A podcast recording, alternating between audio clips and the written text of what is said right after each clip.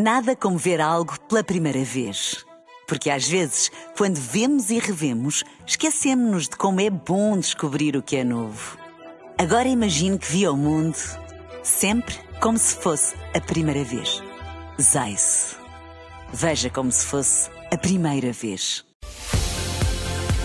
Na rádio, no digital, em podcast. Música para sentir, informação para decidir.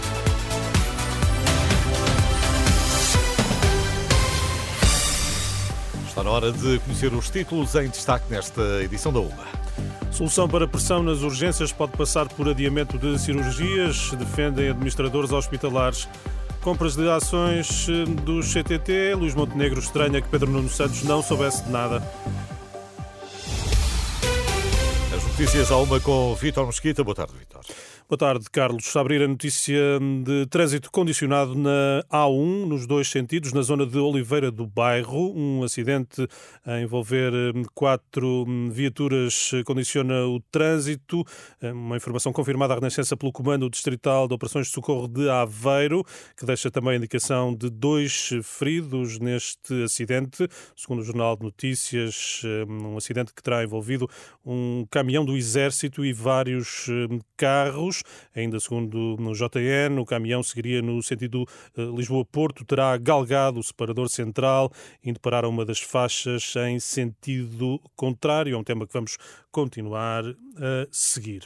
Adiar cirurgias programadas, rever planos de contingência pode ser a solução para aliviar a pressão nas urgências, ideia defendida pelo presidente da Associação de Administradores Hospitalares, ouvido esta manhã pela Renascença, numa altura em que os tempos de espera continuam elevados. Xavier Barreto defende que cada hospital deve redefinir estratégias de prevenção e organização. Quando os serviços de urgência atingem eh, níveis como estes que estamos a verificar, é preciso que os hospitais, cada hospital analise o seu plano de contingência, eventualmente eh, protelando alguma atividade programada que possa ser eh, protelada sem prejuízo dos doentes, portanto, adiar algumas cirurgias, adiar algumas intervenções, porque essas intervenções, essas cirurgias também concorrem para a ocupação de camas.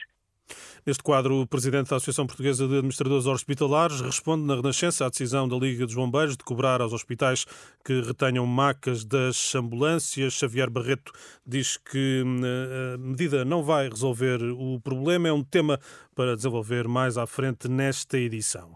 Pedro Nuno Santos está a sacudir a água do capote no caso da compra de ações do CTT, na acusação de Luís Montenegro, que considera todo o processo uma bandalheira. O líder do PSD estranha que o ex-ministro das Infraestruturas, agora secretário-geral do PS, não tivesse conhecimento do negócio. Se o Dr. Pedro Nuno Santos não sabia, que é aquilo que ele diz, então isto foi uma bandalheira completa. E o Dr. Pedro Nuno Santos quer continuar a bandalheira, já não como ministro, mas como primeiro-ministro.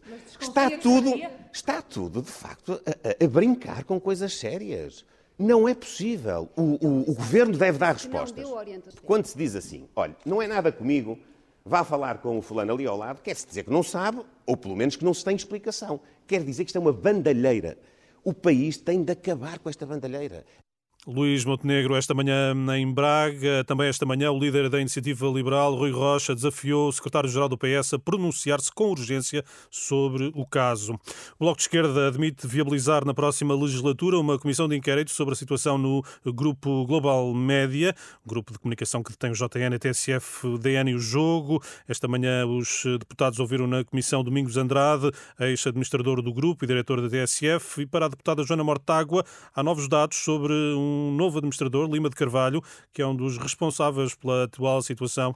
Soubemos também que esse uh, administrador terá ligações a Luís Bernardo, ex-assessor de Sócrates. E só por aqui podemos ver de que uh, nada do que estamos a descobrir se avizinha menos do que o que parece ser mais um jogo de gangsters uh, a acontecer no, na entrada do capital de empresas deste país.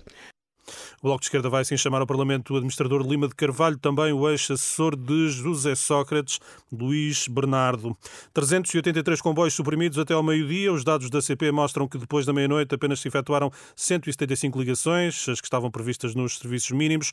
Hoje é o segundo de dois dias de greve convocados pelos trabalhadores da Infraestruturas de Portugal. O Vaticano garante não é herética nem contrária à tradição da Igreja a autorização da bênção a casais homossexuais ou em situação considerada irregular, como a dos divorciados que voltaram a casar. O esclarecimento foi dado esta manhã em resposta às críticas que surgiram eh, depois da recente decisão do Papa. Um comunicado assinado pelo prefeito do Dicastério para a Doutrina da Fé admite que o tema necessita de mais reflexão, mas os bispos devem respeitar um texto assinado e aprovado por Francisco e que, embora possam vir a existir diversas modalidades de aplicação das bênçãos, consoante os contextos locais, não pode haver uma negação total ou definitiva do caminho proposto. Pelo trabalho e apoio que Portugal tem dado à Ucrânia, Volodymyr Zelensky condecorou o ministro português dos Negócios Estrangeiros com a ordem de Yaroslav o Sábio. Segundo uma nota do gabinete de João Gomes Cravinho, o ministro português transmitiu ao homólogo ucraniano, Dmitro Kuleba, que encara, encara a distinção como uma generosa homenagem ao povo português que está ao lado da Ucrânia ontem, hoje e amanhã. Com certeza. E como referiste há pouco, ficamos hoje a saber também que os bombeiros querem cobrar aos hospitais pela retenção das macas das ambulâncias.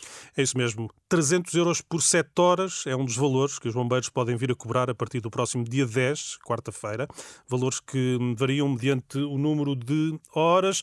É o que explica a Renascença o Presidente da Liga dos Bombeiros, António Nunes. Para além da primeira hora, em que está incluído no transporte do doente urgente até uma urgência hospitalar, blocos de duas horas seguintes têm que ser, têm que ter uma taxa suplementar. E nessa situação, as primeiras duas horas para além da hora inicial serão uh, taxadas a 50 euros.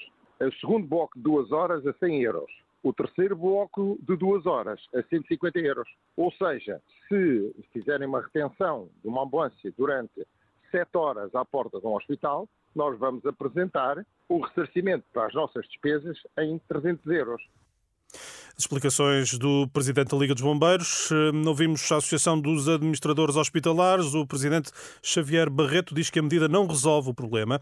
Apesar de compreender a exigência da Liga dos Bombeiros, considera que hum, vão continuar a faltar hum, camas. Eu percebo a cobrança no sentido que, no interior da Liga dos Bombeiros Portugueses, que tinha um incentivo adicional, não estou certo que ela resolva o problema que é a falta de camas, muitas vezes também a falta de recursos humanos, mas principalmente a falta de camas onde estes doentes possam, primeiro, ser, uh, aguardar intervenção no serviço de urgência e depois serem internados. E, portanto, esta medida per si, esta penalização per si, não resolve o problema na base. Num quadro de enorme pressão nas urgências, já escutamos Xavier Barreto afirmar que a libertação de camas pode passar por medidas como a revisão dos planos de contingência, o adiamento de cirurgias. Outro problema, a atual capacidade financeira dos hospitais. Confortável ou não confortável, os hospitais, eh, como sabe, praticamente todos têm resultados eh, financeiros eh, negativos e, portanto. Então não é valor, confortável. Esse valor vai acumular sempre para a dívida, mas volto a dizer, a questão não é se é confortável ou se não é confortável. A questão é que pode, essa medida per si não resolve o problema, o presidente da Associação Portuguesa de Administradores Hospitalares, Xavier Barreto, ouvido pela jornalista Ana Fernandes Silva. Carlos, é um tema que vai estar disponível sim, em rr.pt. E que vai dar que falar. Obrigado, Vitor. Até já. Até já. Uma e oito. Nada como ver algo pela primeira vez. Porque às vezes, quando vemos e revemos, esquecemos-nos de como é bom descobrir o que é novo. Agora imagine que viu o mundo sempre como se fosse a primeira vez. Zais. Veja como se fosse a primeira vez.